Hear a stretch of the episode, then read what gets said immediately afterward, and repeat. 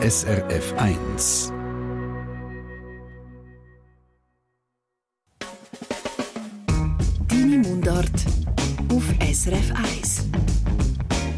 Mit der Tama Wakisen am Mikrofon.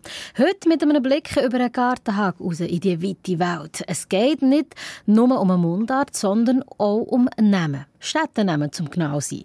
Vielleicht habt ihr auch schon vor Diskussion gehört, ob man die ukrainische Hauptstadt soll Kiew oder Kiew aussprechen oder schreiben. Oder ob man so Bombay oder Mumbai sagen. Oder hier in der Schweiz gibt es auch ein Beispiel, ob man Deutsch Freiburg soll sagen oder Französisch Fribourg soll schreiben. Je nachdem, welche Variante das man wählt, bringt man damit eine Haltung zum Ausdruck. Und genau über das diskutieren in der nächsten halben Stunde Nadia Zollinger und der Markus Gasser von unserer Mundartredaktion. Kleiner Spoiler, die Sprache kann im Fall nichts dafür. Das letzte Mal habe ich dich ja gefragt, Hüs oder Huis? Und heute steigen wir mit der schwierigen Frage ein, Kiew oder Kiew? Ja, und die Antwort ist auch ein bisschen schwieriger als die das letzte Mal bei den Zentralschweizer Dialekt, das kann ich jetzt schon sagen. Aber sie ist wichtig, weil an diesem Detail hängt sehr, sehr viel. Ja, also ob Kiew oder Kiew ist eben eine Frage von der Haltung, vielleicht sogar politische Stellungnahme, weil Kiew ist russisch und Kiew ist ukrainisch. Das stimmt, man muss einfach sehr viel wissen und darum habe ich auch so Mühe. Ich bin Kiew gewöhnt, schon immer. Und jetzt frage ich mich natürlich, muss ich jetzt umstellen und was steckt alles dahinter? Und darum bin ich sehr froh, wenn du mir da ein bisschen helfen würdest. Mache ich, soweit ich kann. Ich kann auch nicht Russisch äh, und Ukrainisch, aber ich habe mich äh, in Sachen Beziehung gelesen. Und, aber wir schauen auch noch ein bisschen über die Ukraine raus in die Welt, weil die Frage verschiedene Stadtnamen, die gibt es eigentlich überall aus verschiedenen Gründen und finde ich sehr spannend. Und zur grossen, weiten Welt gehört natürlich auch die Schweiz, oder? Selbstverständlich. Schauen wir auch noch an, ist vielleicht weniger ein Kriegsthema, aber schon auch sehr emotional, ob du jetzt zum Beispiel Fribourg sagst oder Fribourg. Ja. Hinter Hanses Heiris Haus huschen 100 Hasen. Auf der anderen Seite flex der Freshy Du mit fettem Karren. Viele finden, unsere schöne Mundart ist am Go. Aber lots of people können den ganzen Trouble nicht verstehen. Beide dünn sich anzünden, abfuhren, abmuxeln. Die Mundart ist am Abserblen, kannst sie ins Grab leeren. Beide haben jetzt Beef, shooten verbale Gunbullets. Was ist jetzt der Grund da? Es ist deine Mundart. Deine Mundart. Mit Nadia Zollinger und Markus Gasser. Fangen wir gerade an mit der ukrainischen Hauptstadt. Eben uns bekannt als Kiew, K-I-E-W geschrieben. Mhm. Aber das schreiben eben nicht mehr alle so. Zum Beispiel das deutsche Nachrichtenmagazin Katapult. Das braucht jetzt eben seit Kriegsausbruch konsequent Kiew. K-Y-J-I-W. Weil das ist ja eben die ukrainische Schreibweise. Und die russische, die geht eben nicht mehr, weil das, Zitat, sei ein Überbleibsel aus Zeiten der Sowjetunion. Diese Zeiten sind vorbei. Deswegen verwenden wir ab sofort für unsere Karten und Texte die Schreibweise Kiew. Ja, ist konsequent oder? und radikal. Das ist das Magazin. Ich kenne das ja, das auch abonniert auf äh, Insta. Die sind wirklich radikal auf der ukrainischen Seite. Die stellen auch Ukrainer und Ukrainerinnen an und verzichten dafür zum Teil auf Lohn. Oder? Also die beziehen halt ganz klar Stellung und da gehört halt Spruch dann auch dazu. Aber stimmt das Argument? Also sprachlich haben Sie ganz klar recht, oder? Kiew, so wie wir es kennen, mit IEW ist die Umschrift nach dem russischen kyrillischen Alphabet. Und die ist nicht identisch mit dem ukrainischen kyrillischen Alphabet. Und eben auch die Aussprache, also nicht nur die Schreibung, sondern auch die Aussprache ist unterschiedlich. Es ist ein kleiner Unterschied, äh, die beiden Namen. Also Russisch ist in der Kiew und Ukrainisch ist in der Kiew bisschen weicher. Ein bisschen weicher und die Vokale ein bisschen anders. Aber der Unterschied für uns ist natürlich schon vor allem im Schriftbild ersichtlich, oder? Ob du jetzt IEW liest oder mit diesen drei I, also Y, J, I, W, das ist schon ein markanter Unterschied. Aber man sieht ja eben beide Varianten. Es machen es nicht alle so wie das Katapult-Magazin. Ja. SRF macht es anders. Und darum bin ich zu der SRF-Nachrichtenredaktion gegangen. Und zwar zu unserem Fachmann im Haus. Das ist der diplomatische Korrespondent Fredrik Steiger. Und er sagt Folgendes dazu. Wir nennen die ukrainische Hauptstadt Kiew. Es ist nach wie vor die Bezeichnung äh, für die Stadt, die äh, mit Abstand bei unserem Publikum in der Schweizer Öffentlichkeit die geläufigste ist. Und die Leute wissen, wenn wir von Kiew reden, was wir damit meinen, welche Stadt wir damit meinen. Da hat er schon recht, aber es ist mir das ein bisschen komisches Argument, dass Vertrautheit der Grund ist, oder? Weil in anderen Fällen wechselt man ja dann. Also, nein, zum Beispiel jetzt auch bei SRF sagt man Mumbai und nicht Bombay oder von da Myanmar statt Burma zu sagen oder, oder Belarus vor zwei Jahren statt Weißrussland. Dort geht es dann. Ja, genau das Gleiche ist mir auch aufgefallen und darum habe ich das vom Fredrik Steiger auch wissen. Wenn und warum passt man diesen Namen an? Es kann verschiedene Motive geben für Diskussionen über Namen und vor allem über Namenswechsel. Zum einen politische Veränderungen, zum anderen äh, offizielle neue Bezeichnungen, wobei die für uns nicht immer verbindlich sind. Beispielsweise nennt sich Nordkorea Demokratische Volksrepublik Nordkorea. Das ist ein Ausdruck, den wir nicht verwenden, weil natürlich das Land mit der demokratischen überhaupt äh, nicht richtig charakterisiert ist. Also der, der offizielle Name ist irreführend, faktisch irreführend. Und äh, schließlich gibt es auch Veränderungen im Gebrauch von Namen in der Öffentlichkeit, im Publikum. Beispielsweise vor ein paar Jahren hat man gemerkt, dass der Begriff Burma langsam auch in der Öffentlichkeit durch äh, die offizielle Bezeichnung Myanmar ist ersetzt worden. Schon spannend, oder? Mhm. Und was er mir auch noch erzählt hat, das finde ich auch sehr interessant, wenn er dann so Wechsel probiert, dann probiert er sich auch mit anderen Nachrichtenagenturen und auch mit anderen grossen Redaktionen abzusprechen, und zwar mhm. sowohl in der Schweiz wie auch in Deutschland. Ja, genau. Klingt halt nicht immer. Genau, ich habe in diesem Zusammenhang gelesen, dass äh, die 2014, äh, also nach der Annexion von der Krim durch Russland, die meisten Medien im deutschen Sprachraum bei der alten Schreibweise bleiben sie, aber die englischsprachigen Medien zum Beispiel haben die eine neue ukrainische äh, übernommen. Vielleicht ist es nur noch eine Frage von der Zeit, bis sich die deutschen Medien und SRF dann eben auch anpassen und es dann Kiew heisst. Weil man eben mit dieser Schreibweise zeigt, ich schreibe und ich sage das ukrainisch, will ich auch auf der Seite bin von der Ukraine und will ich auch respektieren, dass die Ukraine eine eigene Sprache hat und ein eigener Staat ist. Und es geht ja übrigens nicht nur um Kiew, sondern um ganz viele andere Stadtnamen auch. Also Russisch Lwów oder Kharkov oder Lugansk oder Nikolaev ist auf Ukrainisch immer ein bisschen anders. Lviv oder Kharkiv, also da mhm. ist das O, oder Luhansk anstatt das GSH oder Mikolaev statt Nikolaev. Aber Umgekehrt finde ich das schon noch wichtig zu betonen. Das heisst nicht unbedingt, wenn man weiterhin Kiew schreibt, dass man auf der Seite von Russland ist oder das gut heißt irgendwie oder, oder russlandfreundlich ist. Das haben wir ja von Friedrich Steiger gehört vorhin. Also ich finde, man darf in die Schreibung und Aussprache von einer Stadt auch nicht allzu viel ihnen interpretieren. Also das ist mir schon noch wichtig und es ist vielleicht auch nicht ganz so einfach, wie das Katapult in zwei Sätzen behauptet. Also Russisch gleich Sowjetunion, Sowjetunion ist vorbei, also fertig mit Russisch in der Ukraine. Das ist schon ein bisschen einfach. Warum ist es nicht so einfach? Ja, du musst ja, du musst ja irgendwie die ganze Sprachsituation und die gesellschaftliche Situation und auch die Geschichte berücksichtigen. Also wenn du Kiew anschaust, ist faktisch eine zweisprachige Stadt. Umfrage 2001, dort sind 13 Prozent der Bewohner sie Russen gewesen. Gut, das ist vielleicht heute ein bisschen anders, das weiß ich jetzt nicht. Aber auf jeden Fall, damals ist Russisch im Alltag so verbreitet gewesen, dass 40 Prozent der Kiewer und Kiewerinnen haben angegeben, dass Russisch für sie die Alltagssprache ist. Und das wird heute vielleicht sicher auch noch ein bisschen ähnlich sein. Also, ich muss einfach sagen, im Moment von der, von der Kriegssituation ist es leicht konsequent sein, weil man sich einig ist im Westen, dass Russland der Aggressor ist und so. Aber Russisch hat eine wichtige Rolle in diesem Land schon seit, seit langer Zeit und nicht erst seit der Sowjetunion und das kann man auch nicht einfach negieren. Das stimmt. Ich glaube, wir müssen kurz ein bisschen ausholen und äh, wie, wie heißt das, so einen Crashkurs machen? MySchool. Ja, MySchool, so Basiswissen aus Ukraine. Was ist jetzt Russisch, was ist Ukrainisch und wie verhalten sich die beiden Sprachen zueinander? Mhm. Also grundsätzlich kann man sagen, Russisch, Ukrainisch und Belarussisch gehören eine Art zusammen, die sind nachverwandt. Die sind zusammen die Familie vom Ostslawischen. Es gibt mhm. noch das Westslawische, da gehört zum Beispiel Polnisch und Tschechisch und Slowakisch dazu. Dann gibt es das Jugoslawische, also das Südslawische übersetzt. Das also Jugo heißt Süd? Ja. Das ist eben serbokratisch, bulgarisch, slowenisch, so die balkan-slawischen äh, Sprachen. Also ostslawisch sind russisch, ukrainisch und belarussisch. Und die drei sind alle aus dem Alt-Ostslawisch entstanden, also wie unser Hochdeutsch aus dem Althochdeutsch entstanden ist. Im Mittelalter ist, also ist das so ein, ein gemeinsamer Sprachraum gesehen, so vielleicht äh, bis ins 14. Jahrhundert. Also sehr natürlich mit Dialekt durchzogen auch, aber so die Schriftsprache in diesem Raum haben sich so im Spätmittelalter, in der frühen Neuhochzeit ausdifferenzieren in diesen verschiedenen Räumen, wo heute die drei Länder sind.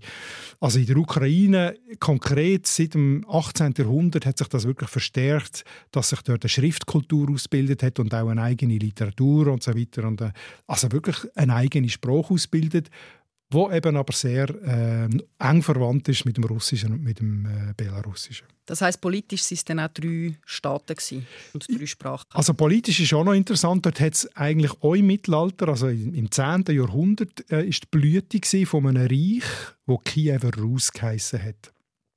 Also dort schon das Wort Rus, das zu Russisch geworden ist und zu Russland. Das, hat, das ist ein riesiges Gebiet, das hat aber die, eigentlich etwa die heutigen drei Staaten umfasst. Also bei Russland natürlich nur der europäische Teil, nicht der ganze Sibirien und all das ist dort nicht dabei gewesen. Und seither haben sich auf diesem Raum eben auch drei Staaten ausgebildet.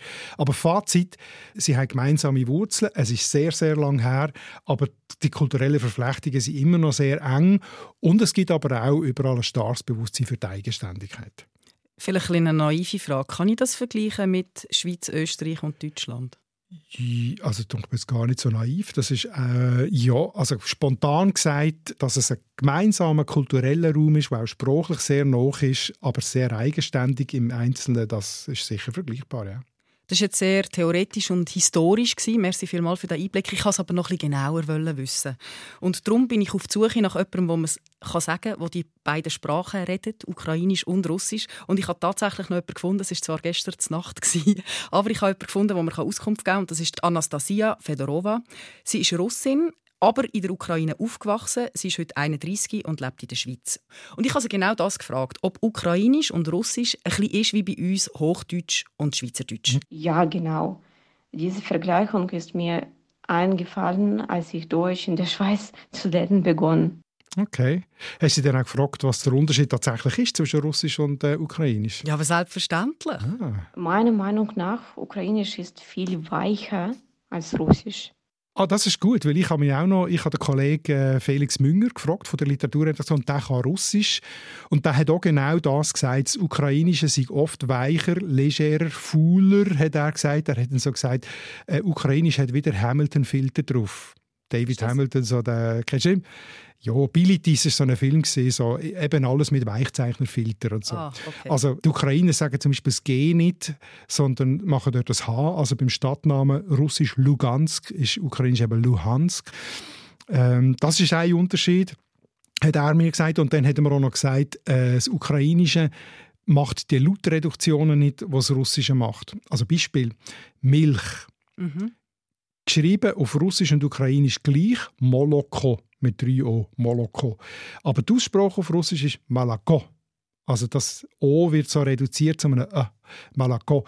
Und im Ukrainischen bleibt das aber nicht reduziert, Moloko. Also das ist ein Unterschied, und das hören wir eben auch vielleicht in dem äh, Kharkov, Kharkiv, also dass es da Vokalunterschiede gibt. Aber wenn die Sprachen so weit auseinander liegen, wie Schweizerdeutsch und Hochdeutsch, dann verstehen ja die Russen die Ukrainer nicht wenn sie nicht in der Ukraine leben und sich das nicht gewöhnt sind, oder? Müsste man ahnen. Und das hat mir eben auch Anastasia bestätigt. Aus meiner Seite, aus meiner Sicht, ist der Unterschied nicht so groß. Aber ich bin nicht objektiv, weißt du. Ich kann beide Sprachen, aber meine Freunde aus Russland, die nie, nie in der Ukraine gewohnt oder ukrainische Filme gesehen haben, würden überhaupt nicht verstehen. Also mir hat das der Felix auch bestätigt. Er, der Russisch kann, versteht Ukrainisch nicht unbedingt oder nicht, hat er gesagt. Und ich wollte dann auch von ihm wissen, wie er den Abstand definiert. Und mhm. er hat jetzt nicht Schweizerdeutsch, Hochdeutsch gesagt, sondern vielleicht so ein bisschen wie Italienisch oder Spanisch. Ja, so viel zum Sprachlichen. Ich finde es sehr spannend. Aber wie sieht es jetzt gesellschaftlich und politisch aus? Es ist ja offenbar so, das hast du mir gesagt, dass in der Ukraine viele Russen leben und dass auch viele Ukrainer Russisch als Muttersprache haben. Das haben wir vorhin schon gehört, von Kiew, oder? Ja. Wie geht man denn mit Russisch um in der Ukraine? Also der Felix hat mir gesagt, bis jetzt ist das total problemlos gewesen, früher, also locker. Also Zweisprachigkeit ist ganz normal gewesen, aber jetzt wird halt das alles so aufblosen. Also jetzt, da muss man sagen, seit eigentlich der Krieg herrscht, und der Krieg hat ja eigentlich 2014 angefangen in der Ostukraine mit den Kriegen, oder? Also zum Beispiel in Kharkiv oder eben Kharkov, wie man Russisch sagt, haben drei Viertel der Einwohner Russisch als Muttersprache. Und von dem her muss man sich wirklich überlegen, ob es richtig ist, wenn man jetzt das ukrainisch Kharkiv nennt, statt Russisch Kharkov. Mhm. Aber umgekehrt hat mir der Felix gesagt, dass jetzt in dieser Situation tatsächlich in Kharkiv Leute, die bis jetzt Russisch geredet haben, anfangen, aus Protest ukrainisch zu reden. Also es ist politisch aufgeladen und eine ziemlich verfahrene Situation sprachlich. Das heißt, früher war der Umgang mit der Sprache viel lockerer und jetzt wird es politisch aufgeladen. Genau zu dem habe ich auch noch eine spannende Sprachnachricht bekommen. In der Schule zum Beispiel habe ich beide Sprachen gelernt und alle meine Freunde haben aber nur auf Russisch gesprochen. Aber alle konnten sich auf Ukrainisch äußern und Leute, die jünger als ich sind, und ich bin äh, 1991 geboren, und deren Eltern kein Russisch zu Hause reden, vielleicht können, also aktuell das automatisch nicht. Aber es gab viele russische Sendungen in der Ukraine, aber seit einigen Jahren wahrscheinlich nicht mehr. Ja, also klar ist, beide Sprachen sind präsent in diesem Land. Und jetzt muss man wissen, seit dem Januar 2022 gibt es ein neues Sprachgesetz äh, in der Ukraine. Ein Gesetz? Sprachgesetz gibt es ja in der Schweiz auch, oder? Also wo man schreibt, äh, die Schweiz ist viersprachig, äh, hat vier Landessprachen und so weiter. Das alleine ist ja nicht außergewöhnlich, aber in diesem Sprachgesetz steht eben, legt eben fest, dass Ukrainisch die einzige offizielle Staatssprache ist und dass ukrainische Beamte verpflichtet sind, wenn sie beruflich unterwegs sind, Ukrainisch zu reden. Und auch sonstige Behörden und Dienstleister, also Ärzte zum Beispiel und Polizisten, die müssen eigentlich Leute zuerst auf Ukrainisch ansprechen. Sie dürfen dann schon Russisch weiterreden, wenn sie darum beten werden oder wenn es gegenüber ist. Aber sie müssen zuerst mit Ukrainisch kommen. Das heißt, in diesem Gesetz geht es nicht nur um die Schriftsprache, sondern auch ums Mündliche. Und um den Gebrauch von der Sprache. Oder, oder zum Beispiel müssen Buchläden mindestens 50 Prozent von ihren Büchern auf Ukrainisch anbieten. Oder Zeitungsverlage, äh, Printmedien wo Russisch publizieren, müssen ihre Zeitung oder ihre Zeitschrift gleichzeitig auch in gleichem Umfang auf Ukrainisch herausgeben. Das hat dann dazu geführt, dass äh, gewisse das nicht mehr vermögen und nur noch Ukrainisch oder eingegangen sind. Also es sind schon noch starke Veränderungen. Also der Putin legitimiert ja seine Behauptung, dass die Russen in der Ukraine unterdrückt wird und dass es sogar ein Genozid an den Russen in, in der Ukraine gab, auch mit dem Sprachgesetz. Das ist natürlich völlig absurd und übertrieben, aber es ist tatsächlich, ähm, ja, es ist schon ein Eingriff in die Sprachrealität, das neue Sprachgesetz. Es ist, die Absicht davon liegt drin, Ukrainisch zu fördern, aber faktisch tut es natürlich das Russische zurückdrängen oder bedrängen, oder wie man das will sagen. Das klingt mir jetzt schon gerade ein bisschen heftig. Ja, es, es greift in die Sprachrealität der Leute ein. In einem Info-Newsletter zu Bern mit dem Namen Hauptstadt habe ich etwas gelesen zu dem Wechsel von diesen Stadtnamen auf Ukrainisch. Das sei zwar verständlich, andererseits, Zitat, und das finde ich sehr passend, ist die russische Sprache nicht böse und sie gehört auch nicht exklusiv den Russinnen. Sprache wird zwar als Machtmittel missbraucht, aber eigentlich gehört sie niemandem. Alle dürfen sie nutzen, auch Ukrainerinnen, wenn sie wollen. Ja, dem habe ich nichts dazu zu fügen. Das dunkelt mir auch so.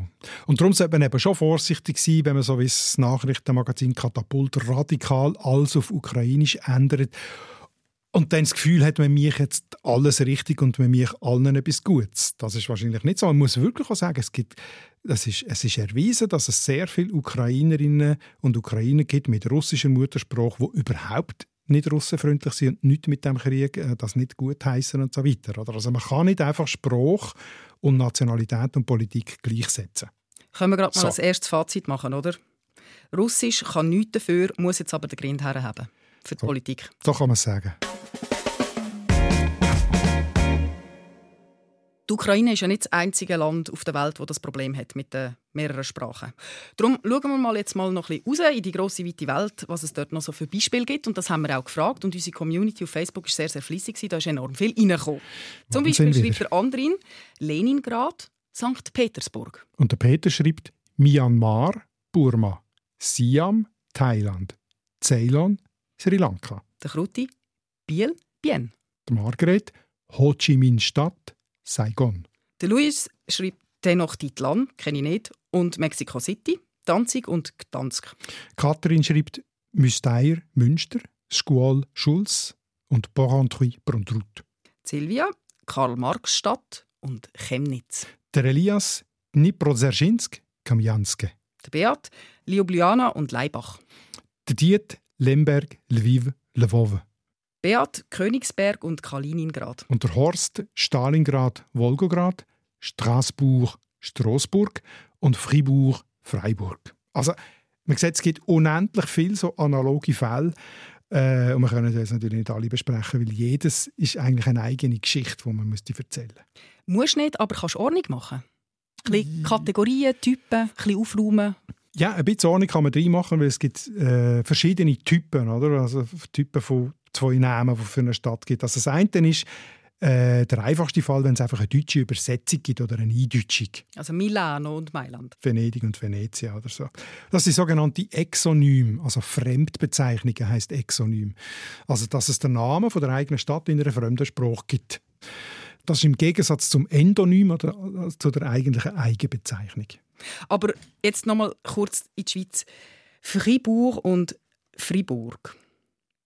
Welches ist jetzt das Exonym und welches das Endonym? Oh, das ist jetzt gerade schon eine recht schwierige Frage.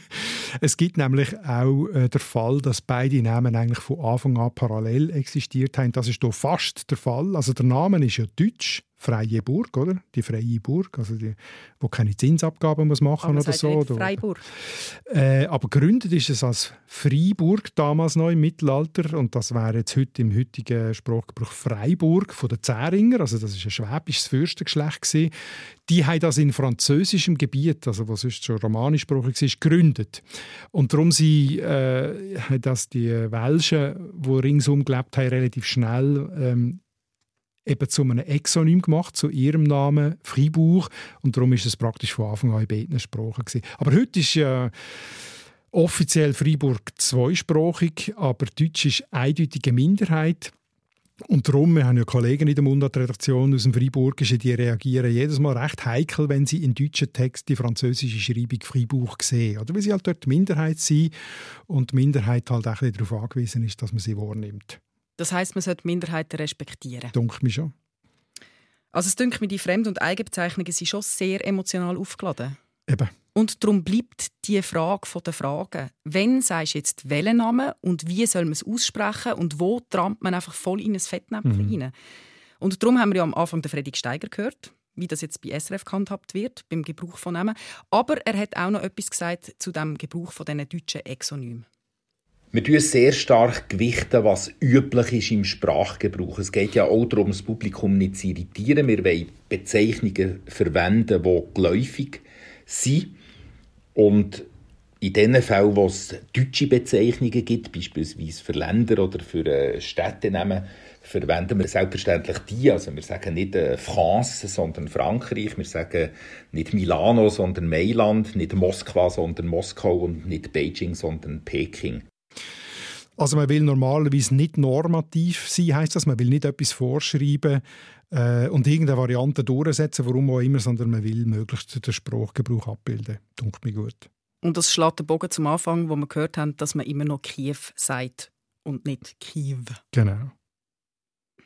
Wir sind ja immer noch beim Sortieren, gell? Wir haben jetzt den ersten Fall, Exonym, Mhm. dass eine Stadt mehrere Namen hat. Mhm. Wir haben aber vorher auch noch gehört Myanmar und Burma oder Siam und Thailand. Mhm. Gehe ich richtig in der Annahme, dass das einfach alte Namen sind aus der Kolonialzeit, die man hat loswerden Also ja, grob gesagt schon. Und halt eben die koloniale Vergangenheit, wo sich die Länder oder Städte wollen befreien und vielleicht einen älteren Namen wieder nehmen von früher, vor der Kolonisierung.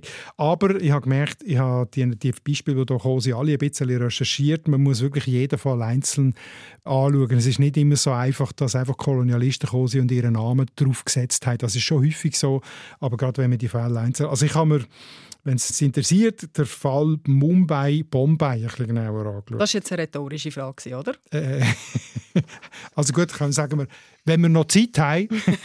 Das ist besser, ja. Also für mich ist das nämlich sehr überraschend gewesen. Es tönt ja fast gleich. Bombay und Mumbai äh, tönt ein bisschen wie ein Endonym und ein Exonym, die englische Version von Mumbai oder so. Aber tatsächlich sind das zwei total unterschiedliche Wörter mit unterschiedlichen Wurzeln.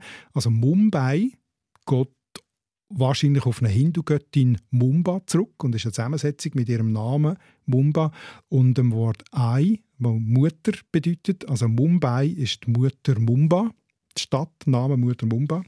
Und Bombay geht vermutlich aufs Portugiesische zurück, nämlich äh, auf einen portugiesischen Entdecker, der von einer Bombeim geschrieben hat. Das ist eine Art äh, wahrscheinlich dialektal verschliffene Form vom portugiesischen Boa Baia und das heißt schöne gute Bucht. Und das haben dann die englischen Eroberer übernommen, das Bombay zu Bombay. Also die beiden Wörter haben gar nichts miteinander zu tun, etymologisch. Und äh, lustig ist jetzt aber auch noch die Pointe bei der offiziellen Umbenennung oder einer Rückbenennung von Bombay zu Mumbai 1996 hat ein nationalistischer Politiker behauptet, Bombay sei eine verzerrte englische Form von Mumbai und darum muss man das kolonialistische Erbe abstoßen und wieder zu Mumbai zurückkommen. Also er hat recht gehabt, aber er hat falsch argumentiert. Das ist schön. Hat er doch mehr recherchiert, ja. dann hat er es gewusst.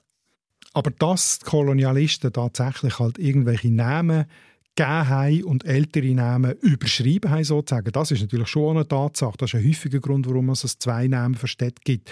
Der Historiker Karl Schlögel hat äh, einen schönen Satz prägt. Geografische Entdeckung ist wesentlich ein linguistischer Prozess. Also das Rumpelstilzchen, oder? Wenn man den Namen kennt, hat man auch Macht über etwas. Und äh, was ich gefunden habe, äh, die deutschen Kolonien in Papua-Neuguinea, also im deutschen Neuguinea, wo die Deutschen auch Kolonien hatten, ist, ist fast schon lustig. Die haben dann dort das ganze hat Kaiser Wilhelmsland geheissen. Es hat dort eine Kaiserin Augusta-Fluss gegeben, Kronprinz Friedrich Wilhelm Hafen. Du, das ist ein bisschen übertrieben. Ich bin jetzt nicht ganz sicher, ob die Einheimischen das richtig sauber haben können aussprechen oder Prinz Wilhelm Fluss und so weiter. Ich habe sogar noch ein Zitat gefunden in einem Buch aus den Blättern des Alldeutschen Verbands von 1894. Jede kaiserliche Station müsste einen klingenden, kurzen deutschen Namen haben und so gut Bagamoyo etwa Südköln und Dar es Salaam Neu-Kiel heißen könnte, so gut könnte man den Kilimanjaro auch Kaiserberg nennen. Kolonialismus pur tun wir doch noch weiter ein bisschen aufräumen, kategorisieren. Wir haben ja noch andere Beispiele in diesen Facebook-Kommentaren, zum Beispiel Stalingrad und Wolgograd oder Karl Marx Stadt und Chemnitz oder Leningrad und Petersgrad. Mhm. Ich würde sagen, das ist jetzt pure Machtpolitik, oder? Das kann man so sagen, ja. Wer es noch besser kann sagen ist der Endu. Der hat es nämlich sehr schön auf den Punkt gebracht. So Änderungen von so Städten nehmen sie halt manchmal den Versuch, am hintersten und letzten klar zu machen, wer jetzt hier das Sagen hat. Das kann man wirklich nicht besser sagen. Der Karl Schlögel, äh, eben der Historiker, schreibt äh, in einem Buch dazu, Revolutionen, die sich verewigen wollen, nennen Städte nach ihren Führern. Das revolutionäre Amerika nennt seine Hauptstadt nach George Washington. Die russische Revolution macht aus Petrograd Leningrad. Also klar, oder? Umwertung von allen Werten, alles neu machen, alles umbenennen, das Alte ausmerzen, das ist die Energie von grossen Revolutionen. Und dann 1989 ist dann alles wieder rückgängig gemacht worden. Ja, so ein bisschen. Und ich habe einen schönen Fall auch noch, übrigens in der Ukraine, können wir vielleicht den Bogen wieder ein bisschen schliessen, gefunden zu dem die Stadt Kamianske ziemlich im Zentrum von der Ukraine. Die hat 80 Jahre lang anders geheißen. Die ist 1936, also in der Stalin-Zeit, und dann ist die Ukraine schon Teil von der Sowjetunion gewesen, ist umbenannt worden zu Dniprodzerzhinsk. Und zwar zu Ehren von Felix Dzerzhinsky. Das ist der Gründer der berüchtigten sowjetischen Keimpolizei Tscheka. Ganz eine üble Organisation, also ist eine zweifelhafte Ehre von dieser Stadt. Und darum ist sie dann eben 2016 hat man die zurückbenannt zu Kamjanske. Das würde mich gerade zu einem Fazit führen, was wir gelernt haben. Das zeigt, der rote Faden bei uns ist immer, wenn es um Stadtnamen geht, geht es um Macht. Und wenn ich so zurückschaue, es gibt auch viele Stadtnamen, wo man jetzt nicht in jedem Fall neutral brauchen kann. Es schwingt immer etwas mit. Man muss aber auch sehr viel wissen. Ja, das ist eben das Problem, dass man dann unwissentlich etwas falsch machen kann. Richtig, weil man kann ja eine Sprachminderheit verletzen oder beleidigen, wenn man jetzt zum Beispiel Fribourg sagt, statt Fribourg. Man kann aber auch noch andere Fehler machen. Man kann alte kolonialistische Denkweisen aufleben, wenn man den falschen Namen braucht. Bombay. Zum Beispiel, ja. Und ich merke es gerade, wenn ich mir selber zulasse, man kann einfach sehr viel falsch machen. Vor allem, wenn man zu wenig weiß. Mhm. Überall Fettnäpfchen, es ist schwierig. Und dabei haben wir noch nicht einmal alle Fallstricke angeschaut. Bei Sitten und Sion sind wir noch nicht einmal vorbeigekommen. Das stimmt, aber den könnten wir vielleicht beim nächsten Mal anschauen, weil dann geht es ja um französische Lehnwörter in der deutschen Sprache. Und da könnte man ja seit den Sion man fast ein bisschen dazu nehmen. Sogenannte Gallizismen. Gallizismen? Also französische Lehnwörter aus, aus dem gallischen Raum, aus dem französischen. Es gibt, man sagt ja Romanismen, das sind Lehnwörter aus allen romanischen Sprachen, also auch aus dem Italienischen. Mhm. Verstanden, wir schauen also nur Gallizismen an. Genau. Trottoir, Trottinette. Chauffeur. Vermicell? Perron. Perron ist schön. Oder das Bötäterli. Ah, das Böttäterli ist sehr schön. Das Tiruärli. Du merkst, es sind Tausende und äh, eigentlich vermutlich viel mehr als englische. Nur fallen sie nicht so auf. Bin ich noch nicht ganz überzeugt, darum würde ich sagen, wir müssen zuerst fleissig sammeln. Darum schick du mir deinen Lieblingsgallizismus auf mundart.srf.ch und dann freue ich mich auf ein sehr ein grosses Bouquet. Und dann würde ich sagen, adieu, merci. Das ist der SRF-Podcast «Deine Mundart» mit Nadia Zollinger und Markus Gasser. Produktion Anita Richner, Ton- und Audio-Layout Livio Garlin und Benjamin Pogonatos, Distribution Hans-Jörg Bolliger, Projektverantwortung Susanne Witzig. Lehnwörter aus dem Französischen also, sogenannte Gallizismen. Das ist das Thema in der nächsten Folge vom Podcast «Deine Mundart». Warum haben wir so wahnsinnig viel von diesen Gallizismen im Schweizerdeutschen? Woher kommen sie? Und warum regen sich so viele Leute über Anglizismen auf, aber fast niemand über Gallizismen? Wenn ihr einen besonderen speziellen Gallizismus kennt, also eben ein französisches Lehnwort im Deutschen, dann schreibt uns doch ein Mail auf mundart@ srf.ch. Okay, weiter geht's hier mit Erklärungen zum Familiennamen Müllhaupt. Das nach ein bisschen Musik. Und wir haben es gehört vorhin, Fribourg ist zweisprachig und das ist nicht immer ganz einfach, vor allem für Deutsch-Friburger. Aber die beiden Sprachen gehen auch zusammen. Zum Beispiel in der Musik von Gustav. Ton chemin, die Weg.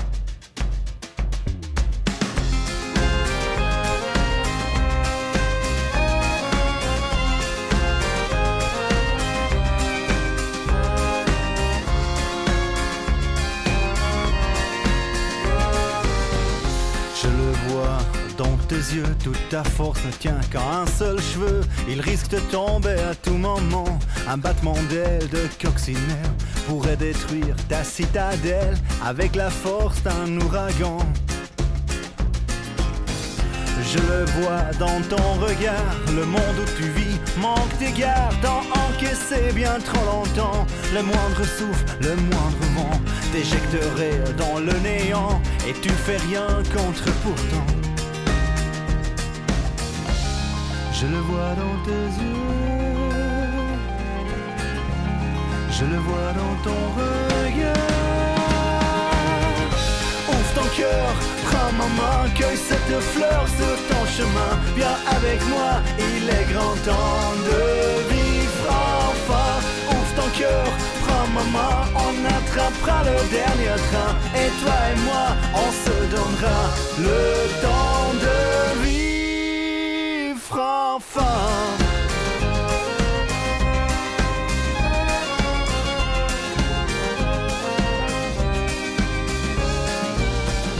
seh's daran, ich seh's in deinem Gesicht. Brauchst nur ein bisschen Sonne, ein bisschen weite Sicht.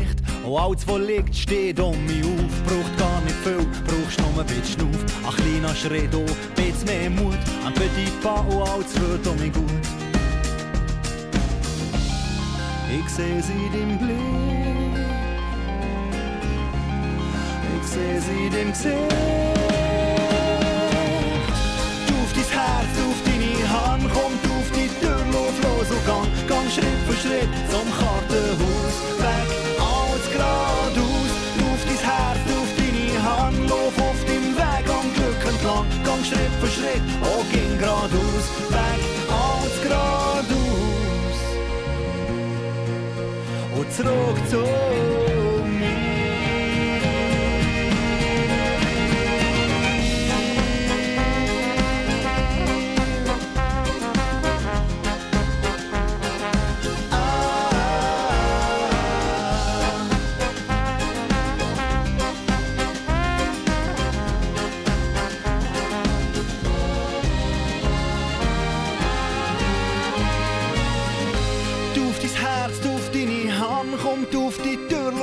so gang, gang Schritt für Schritt zum Kartenhaus. Weg, alles geradeaus. Auf dein Herz, auf deine Hand, lauf auf deinem Weg am Glück entlang. Gang Schritt für Schritt, oh, ging geradeaus. Weg, alles geradeaus.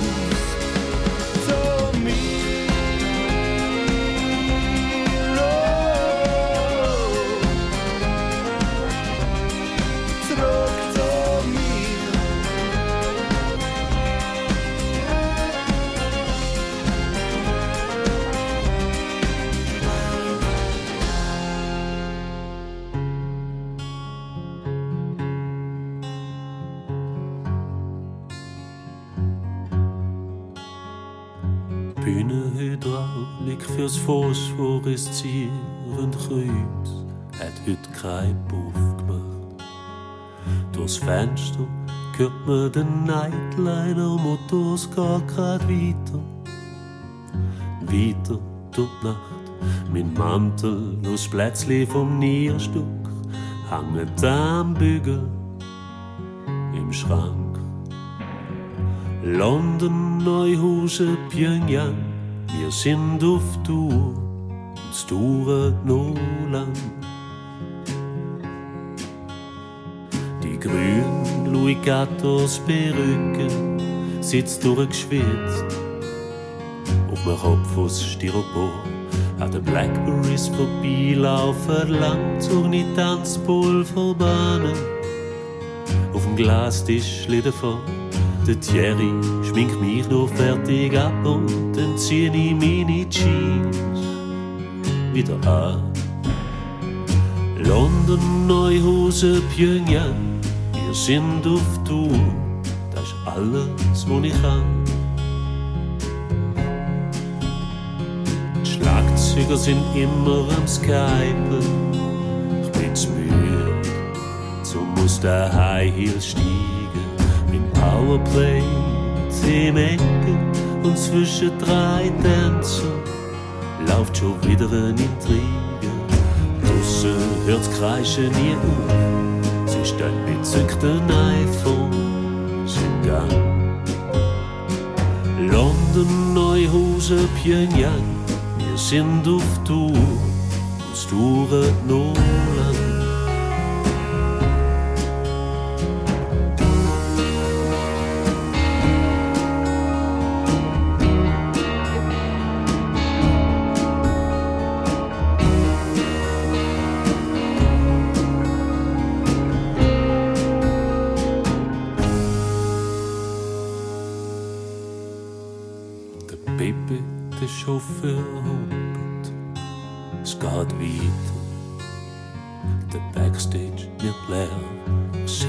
ein allein, sehen im Spiegel einen Fremden und mein Herz wird mir so schwer.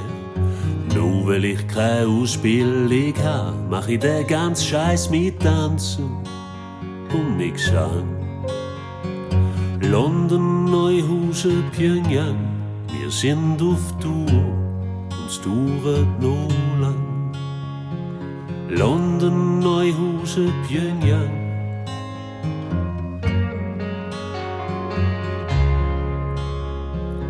London, Neuhausen, Pyongyang, wir sind auf Tour, das alles, was ich kann.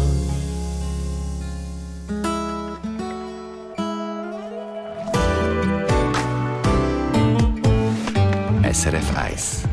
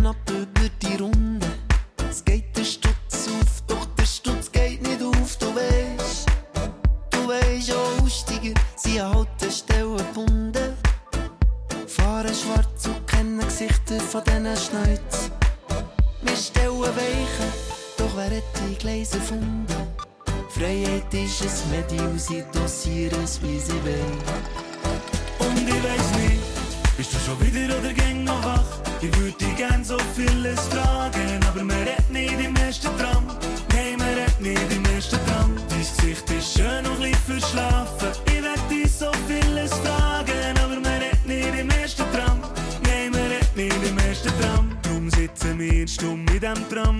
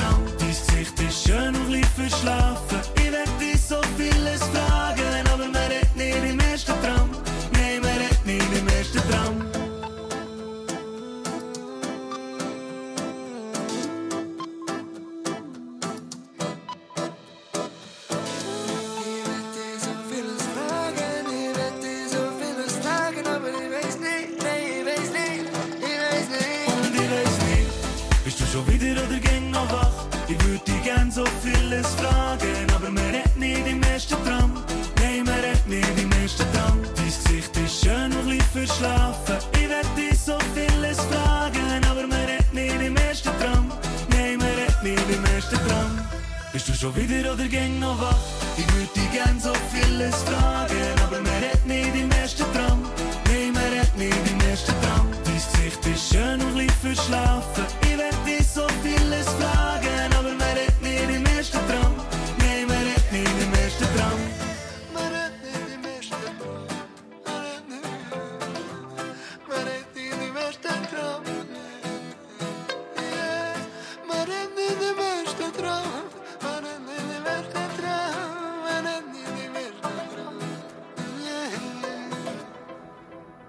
Low-Lödig im ersten Tram. Wir kommen jetzt zur Namenserklärung und unser heutiger Name ist Müllhaupt. Danach gefragt hat der Ernst Müllhaupt, der uns schreibt, der Name sei in der Schweiz nicht so oft zu hören und er hat ihn in Deutschland auch schon in Form von Mühlhaupt gehört. Also mit M-U-H-L statt M-U-L-L geschrieben. Was kann uns unser Familienname-Experte Martin Graf vom Schweizerischen Idiotikon mit diesen Infos schon anfangen. Wir hören es im Gespräch mit dem Mundartredakteur André Perler. Also Martin, den Namen Müllhaupt oder Mühlhaupt habe ich selber noch gar nie gehört. Sind das tatsächlich zwei Varianten vom gleichen Namen? Ja, absolut. Dass man den Namen in der Schweiz mit zwei L schreibt, ist einfach ein Signal, dass das Ü von den beiden L kurz ausgesprochen wird. Die Schreibung mit ÜH in der bundesdeutschen Form zeigt dagegen an, dass das Ü lang ist. Und das ist so etwas wie ein Beweis dafür, dass im Vorderglied von dem Namen Müllhaupt eben die Mülle steht und nicht etwas das Wort Müll. Analog in der bundesdeutschen Form das Wort Mühle. Okay, und im Namensbestandteil Haupt haben wir das Wort Haupt im Sinn von Kopf. Und wenn ja, was soll der Name Müllhaupt bedeuten? Ja, das ist die grosse Frage. Im kleinen, aber sehr nützlichen Büchlein über Zürcher Familiennamen von Viktor Schobinger wird der Name lapidar mit unerklärt abgehandelt. Und was man sonst so zu dem Namen findet, hilft leider auch nicht gross weiter. Klar ist aber, der Name ist nur in Hofstetten bei Elk im Kanton Zürich und in Bergdietiken im Kanton Aargau alt eingesessen. Und es gibt in der Schweiz wahrscheinlich nicht viel mehr als ungefähr 200 Namenträger, die Müllhaupt heissen. Wenn man aber ein bisschen in die Vergangenheit abtaucht, dann stolpert man immer wieder über Bezüge zu Deutschland. In den Zürcher Ehedaten beispielsweise findet man in den frühesten Belegen, also so im 16. und 17. Jahrhundert, immer wieder einzelne Personen, die aus Deutschland stammen. Und wenn man dann gezielt in Deutschland recherchiert, ergibt sich ein größeres Bild, das zeigt, dass die Schweizer Müllhaupt effektiv nicht allein sind. Stimmt, der Ernst Mühlhaupt, der nach seinem Namen gefragt hat, hat ja auch die deutsche Variante Mühlhaupt mit ÜH erwähnt. Kann man aus diesen Informationen jetzt schließen, dass die Schweizer Müllhaupt von Deutschland stammen? Jein, also ganz klare Beweise gibt es leider nicht. Aber es ist schon gut denkbar. Jedenfalls gibt es in Deutschland verschiedene Namenvarianten. Die südliche Mühlhaupt und Mühlenhaupt und die nördliche Möllenhaupt und Möhlenhaupt. Und ganz verstreut gibt es auch noch die Variante Möllhaupt. Erklärt wird die Namengruppe vom digitalen Familiennamenbuch von Deutschland als Ortsbewohnername Zitat, für jemanden, der bei einer an einer erhöhten Stelle befindlichen Mühle oder an einer entsprechend benannten Örtlichkeit wohnt. Oh, was ist da dazu, Martin? Ja, mit dem Ortsbewohnernamen bin ich absolut einverstanden. Das trifft sicher das Richtige, weil es gibt in Deutschland tatsächlich Flurnamen, wo Mühlhaupt oder Mühlenhaupt heißen. Aber die Erklärung von dem Orts- oder Flurnamen selber ergibt äh, nicht so viel Sinn, denke ich, weil eine Mühle baut ja niemand an einer erhöhten Stelle. Im Gegenteil, eine Mühle baut man meistens in Vertiefungen an Bech und Flussläufen. Jedenfalls in unserem Raum ist das so. Das Wort Haupt kann also nicht erhöhte Stelle bedeuten, sondern es bedeutet ziemlich sicher, und jetzt zitiere ich aus dem großen deutschen Wörterbuch von der Brüder Grimm, das nach einer bestimmten Richtung hin schmal vorspringende Acker- oder Weidestück. Das Element Haupt in Orts- und Flurnamen kennen wir auch aus der Schweiz, vor allem von den häufigen Typen Anthaupt und Fürhaupt, wo sich eben ähnlich wie in Deutschland beim, äh, beim Haupt aufs Kopfende von einem Acker beziehen. Und so wird wohl auch äh, das Müllhaupt ein schmales Landstück sein, wo man eben eine Mühle drauf gebaut hat. Das ist der Martin Graf vom Schweizerischen Idiotikon. Ich fasse kurz zusammen. Müllhaupt ist eher ein seltener Schweizer Name, möglicherweise mit Wurzeln in Deutschland. Und er hat ursprünglich jemanden bezeichnet, der am gleichnamigen Ort gewohnt hat. Und dieser Ort wiederum ist ein schmales Landstück, wo eine Mülle drauf gebaut hat. Das war es von der heutigen Sendung «Deine Mundart», Redaktion Markus Gasser, Nadia Zollinger und André Perler, Musikredaktion Christa Helbling. Nächste Woche hört ihr hier eine Live-Mundart-Sendung. Es ist eine Aufnahme, die der Mundart-Redakteur Simon Lütold an den Solothurner Literaturtag vor Publikum macht. Er und die Literaturredaktorin Britta Spichiger reden mit dem Bären Musiker King Pepe alias Simon Hari und mit der Aargauer Spoken Word Künstlerin Amina Abkul Kadir über ihre Bühnenkunst. Ein spannendes Gespräch über Mundart auf der Bühne heute in einer Woche hier Mundart-Sendung auf SRF 1 oder wenn ihr an dieser Aufzeichnung selber wollt, als Zuschauerin oder Zuschauer teilnehmen morgen, am Freitag, 27. Mai, am 2 am Nachmittag, Solothurn, in Cantina del Vino. Ihr könnt es im Fall nicht verfehlen, die liegt direkt am Landhaus, äh, Landhaus G, also zumindest im Zentrum der Aktivitäten der Solothurner Literaturtag. Kommt vorbei, erlebt Live-Aufzeichnung von einer Mundart-Sendung. Mein Name ist Hama Wakisen und du mich an dieser Stelle verabschieden. Nach den 9 sind Ralf Wicki und Nadia Zoll Solingen für euch da mit dem Nachtclub. Deine Mundart. Alles über Dialekt. Jetzt auf srf1.ch.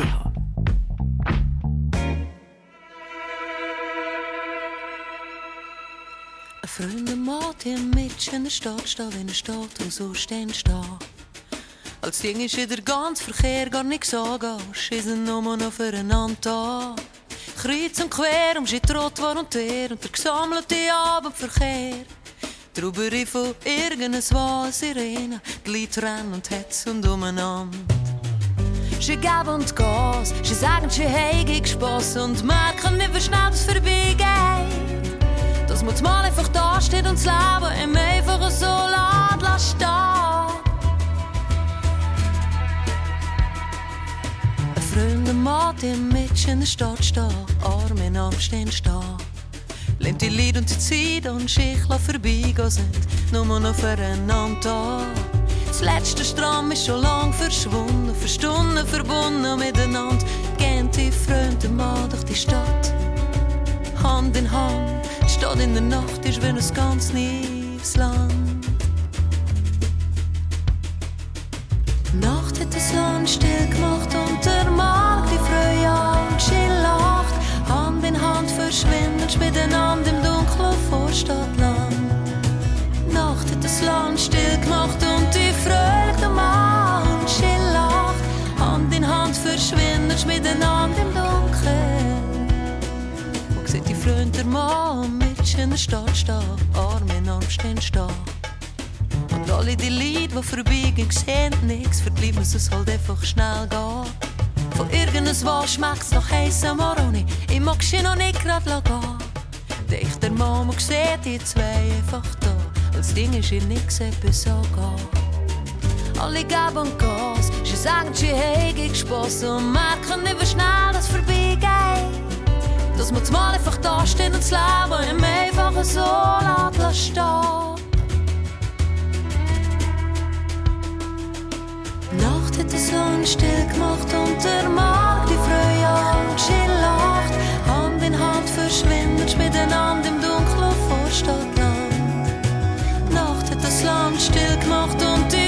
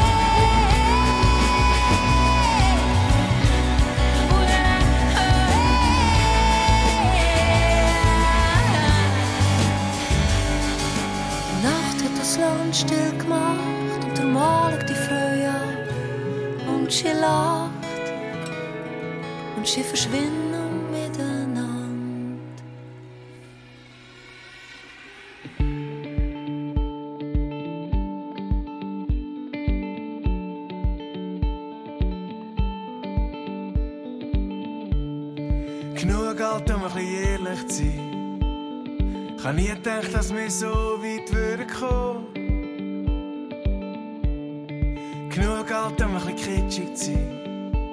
Auf dieser Picknickdecke jetzt alles, was ich muss haben. Wo du nicht bist, kann ich nicht mehr sein. Ich will immer noch weg, ich sage dir, es ist egal wohin. Egal wohin. Wir können in Norden, Süden, Osten oder in Westen. So richtig wichtig ist die Richtung mit dir nicht. Wir können Norden, Süden, Osten, mit dir ist es am besten. Die richtige Richtung ist die zu dir. Zu dir.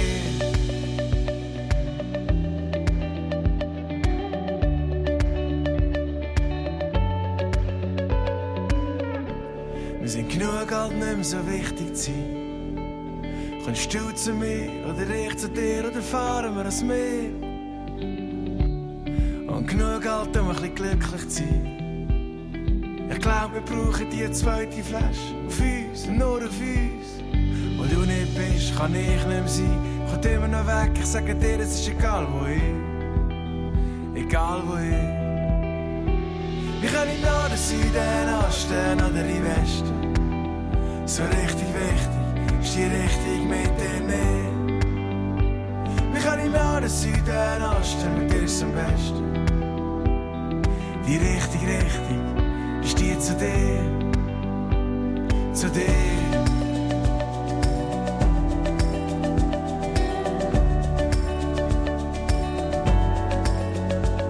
Zu dir.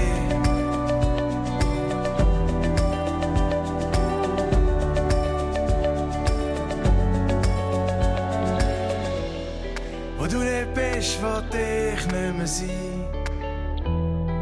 Wir brauchen noch viel mehr Wein. Das Restkerzli ist unser Leuchtturm auf der Picknickdecke in Stockholm. Wo du nicht bist, will ich nicht mehr sein. Wir brauchen noch viel mehr Wein. Das Restkerzli ist unser Leuchtturm auf der Picknickdecke in Stockholm. In Stockholm. Wir können in Norden, Süden, Osten oder in Westen. So richtig wichtig ist die Richtung mit dir nicht. Wir können in Norden, Süden, Osten, mit dir am besten.